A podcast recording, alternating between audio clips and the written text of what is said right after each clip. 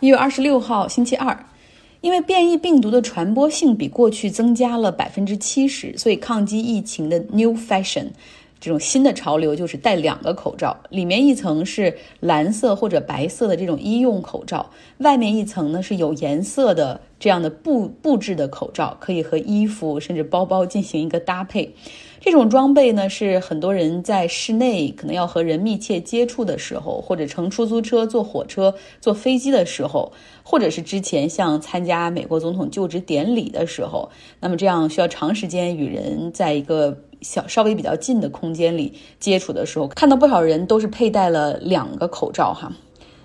两个口罩什么样子？大家也可以到微信公号张奥同学上去看一下。简单聊一下病毒为什么会变异。病毒传播的过程中，实际上就是在进行复制的过程。那复制在基因中，有的时候会出现一些错误的代码，从而形成了变异。大部分的变异对于 coronavirus 这个病毒的蛋白质来说没有太大的影响，但是有一些呢，则会通过改变或者删除氨基酸，从而影响了蛋白质的形状。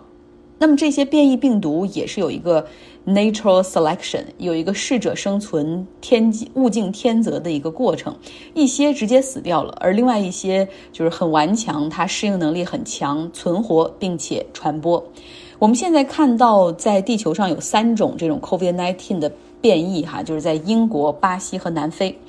英国变异的病毒中的这个基因组呢，有百分之十七发生了变异，其中两个呢是对氨基酸的删除，六个是对氨基酸的变形代替。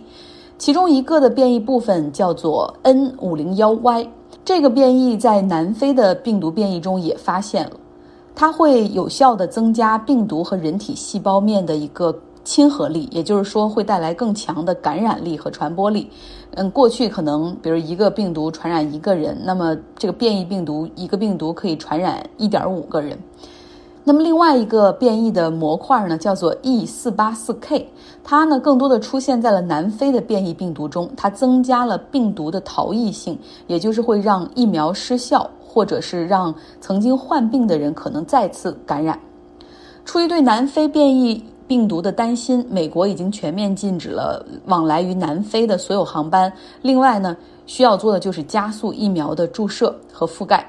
疫苗公司 Moderna 和辉瑞都在针对这种新型的变异病毒进行疫苗的研发和更新，以便于能够迅速推出改良的疫苗，至少需要六周的时间。那同时呢，Moderna 他们还在实验室里进行测试，哈，就是如果说在两剂疫苗的基础上再加上一针的话，是否会对变异的病毒更加有效？目前德国呢，他们的策略是不完全依赖于疫苗的注射，而是决定同时购买抗体疗法，花四亿欧元购买二十万剂的美国生物制药公司再生元的一款抗体治疗药物，叫 REGN-COV2。这款药物听着有点耳熟哈，对，它就是在。前美国总统得了新冠之后使用的药物之一，算一下其实并不便宜，一份药的话大概是要两千欧元左右。根据实验室的数据显示，说这款药物可以降低一些严重的病症，嗯，比如说有一些病症，就是医生可以直接给他开药，他这样就不需要住院和进行输氧和 ICU 的治疗了，就可以有效的去缓解这个重症和降低住院率。它的机理呢是一种这种抗体综合疗法，他们也叫做鸡尾酒疗法。所谓鸡尾酒疗法，就是把东西混在一起来用，将两种等量的没有竞争关系的抗体混合在一起。那么这两种抗体可以降低血液中的病毒含量，叫 viral load。那这款药物目前在美国还是一个测试阶段。而且在美国前总统服用的时候，当时是有医生二十四小时的进行监测，同时搭配的是类固醇哈与之共同使用。所以不知道这德国单独采购它的话，就如果是医生直接开药给病人来吃，有效率和安全性究竟几何？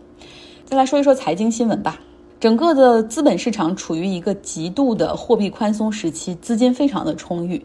那美国比较成熟的这样的资本市场也出现了暴涨暴跌的被炒作的妖股，像 GameStop 就是这两天的一个热门股票，它是一家专门卖电脑游戏、电脑游戏机的零售公司。像我们学校南门就有这样一家的门店，就是你进去以后有很多游戏在架子上，然后你可以挑选自己喜欢的，然后有一些啊这个 Xbox 或者是 PS 游戏机在那儿，你也可以进行试玩，仅此而已。今天呢，这家公司的股票一度暴涨了近百分之一百五十，但后来呢，股价在收盘前又收窄到涨百分之十八，所以你看，就是一个巨幅的一个过山车。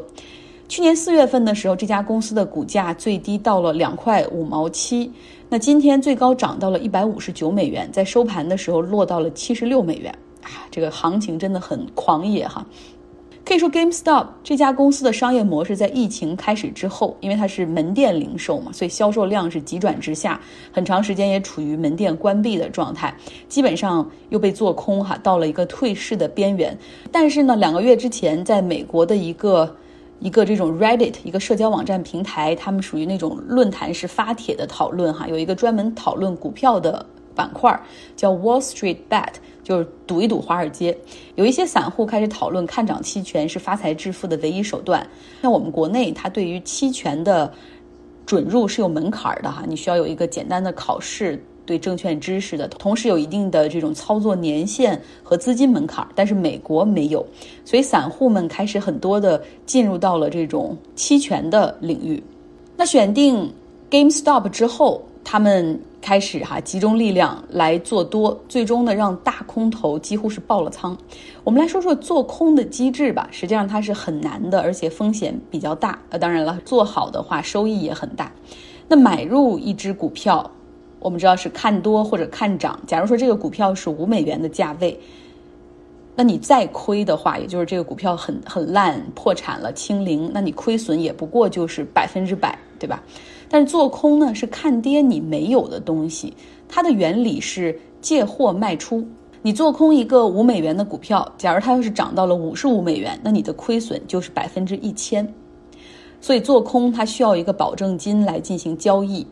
当你觉得跌的差不多了哈，可以再买入股票来归还，然后呢，你赚的就是中间巨大的下跌的差价。那当美股市场上的散户一起去。买入 GameStop 的时候，就拉动它的股价上涨的时候，空头巨亏哈。有些人决定离场走人，去买入股票归还他们介入的这些部分，那从而呢侧面拉动了股票的价格的上涨。那就相当于是有人如果做空特斯拉哈，他二十美元买入，假如说他要一直坚持下去，可能特斯拉涨到一千美元，他要亏九百八十美元。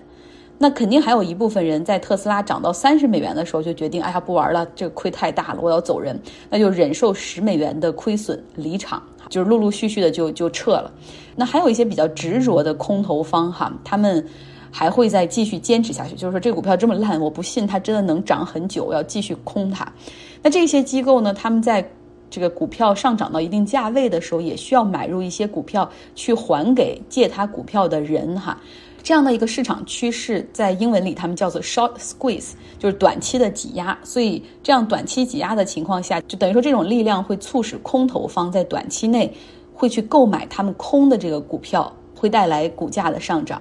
论坛上的一些散户大牛哈，所以他们他们一直在寻找这种比较空头集中的股票，比如说这个 GameStop，有空头大牛发现说，哦，这个股票百分之一百三十的这种市场流动的。都用来了被做空，也也就是说，空头们在市场上很难再借到更多的股票来对冲价格的上涨了。散户大牛就在这个论坛上讲明了他的策略，号召其他的散户一起来买入哈，做爆这个空头哈，造成短期的这种挤压，就是这种 short squeeze。那么再来说一下这次 GameStop 它做空背后的主力空头叫 Citron 香源资本。他们通常做空呢，就是那种实打实的哈，去看业绩、看产品，寻找业绩有漏洞的公司，然后呢，就是收集到了大量的信息之后，发这种公开的报告，就像浑水做空一样哈，就是给你讲明它的业绩有多大的风险和利润风险，然后呢，利用这些负面信息去看空股价，这样做是屡试不爽。但是往常呢，他们发布这样的信息，其实。大部分都是比较理性的机构投资者和散户投资者，但这一次呢，却遭到了一些激进散户的阻击也好，或者狙击也好。美国的股市经过多轮的这种危机，哈，反反复复，其实散户已经很少了，比例已经很少。但是在过去两年，像 Robinhood 这样的用户友好型的平台，类似于游戏的炒股平台，飞入寻常百姓家，再加上很多，比如说在科技行业工作的人，因为他们自己公司会发股票嘛，他们可能也慢慢的来进入到了这个市场，再加上。过去几年以来，过去几年以来持续上涨的美国股市，还有就是政府发了几笔救助基金，哈，一下子，比如两千美元入账，这笔闲钱，有人就把它投入到了股市，哎，好好玩上一把。同时呢，你又看到很多论坛上或者 Twitter 上的帖子也很诱人，哈，我就看到一个说，哎呀。凭着在资本市场的投资，我已经还清了二点三万美元的学生贷款，所以就导致这个目前美国散户的交易还挺活跃的。那这可能给这个比较成熟的市场机制以及比较成熟的这种交易逻辑和规则都带来一些新的挑战。结尾说一说谷歌这家公司，目前在澳大利亚遇到了麻烦。澳大利亚的议会正在制定新的法律，要求信息和数据服务的提供商，像谷歌、Facebook 这样的公司，向当地的媒体来支付版权费用。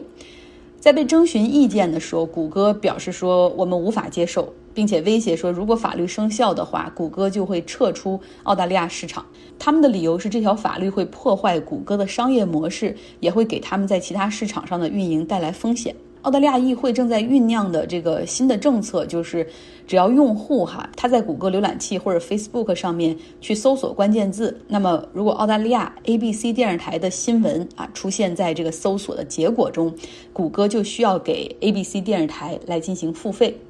所以，谷歌认为这是不能接受的哈，他们也很担心这样的，因为他们在全球提供标准化的服务嘛，很担心在一个市场上的妥协就会给其他市场的这种监管层啊效仿，然后对他们的商业模式会带来巨大的威胁。那谷歌也承认撤出市场是最坏最坏的选择，同时他们还在准备 Plan B，就是第二方案。第二方案就是通过大数据的这种算法来屏蔽澳大利亚。当地媒体的信息，那就是说，如果澳大利亚人他们在搜索引擎中搜索啊，Australia Open 澳大利亚网球公开赛，未来谷歌可能提供的这个所有的新闻和网站信息就没有澳大利亚本地的这种媒体，因为这样的话，它就可以不用付费了。可是用这一招也很危险，因为澳大利亚政府和民间很可能会针对谷歌发起反垄断的这种调查或者诉讼。因为显然，谷歌你利用这个垄断地位，已经在伤害消费者获取信息的路径了。Facebook 也有这样的担心，他们也说这太不合理了。如果这个法案生效的话，就意味着我们要和澳大利亚所有的媒体都达成一个这种报价和采购的协议。啊，然后我们要支付费用，因为是政府强制规定的，所以说互联网公司像我们这样的公司和媒体来进行谈判的时候就没有任何议价能力哈，所以他们也在想怎么样的策略。再来说，谷歌在法国与法国政府的博弈过程中，其实是类似的这种条款，但是他们却做出了让步。法国市场是出了名的对知识产权，然后内容啊保护很严格的国家，就 copyright 很严格的国家。那谷歌最近是和法国的出版业协会 APIG 啊达成了一致，后者代表着法国三百多家媒体机构。这个协议就是说，谷歌愿意对再次单独使用媒体内容进行付费。这是十个月拉锯和诉讼最后的一个和解的结果哈。那再来说一下，为什么什么是再次单独使用的这个费用？How to define it？这不是澳大利亚政府所规定的那种，就是你搜索中出现了这个媒体的信息，你就要付费。他们做的是呢，就是假如说哈，法国人在搜索引擎中搜索马克龙是左翼还是右翼政府，那谷歌这个时候。提前呢，已经早已用大数据把这些常见问题梳理出一些他们认为比较好的答案。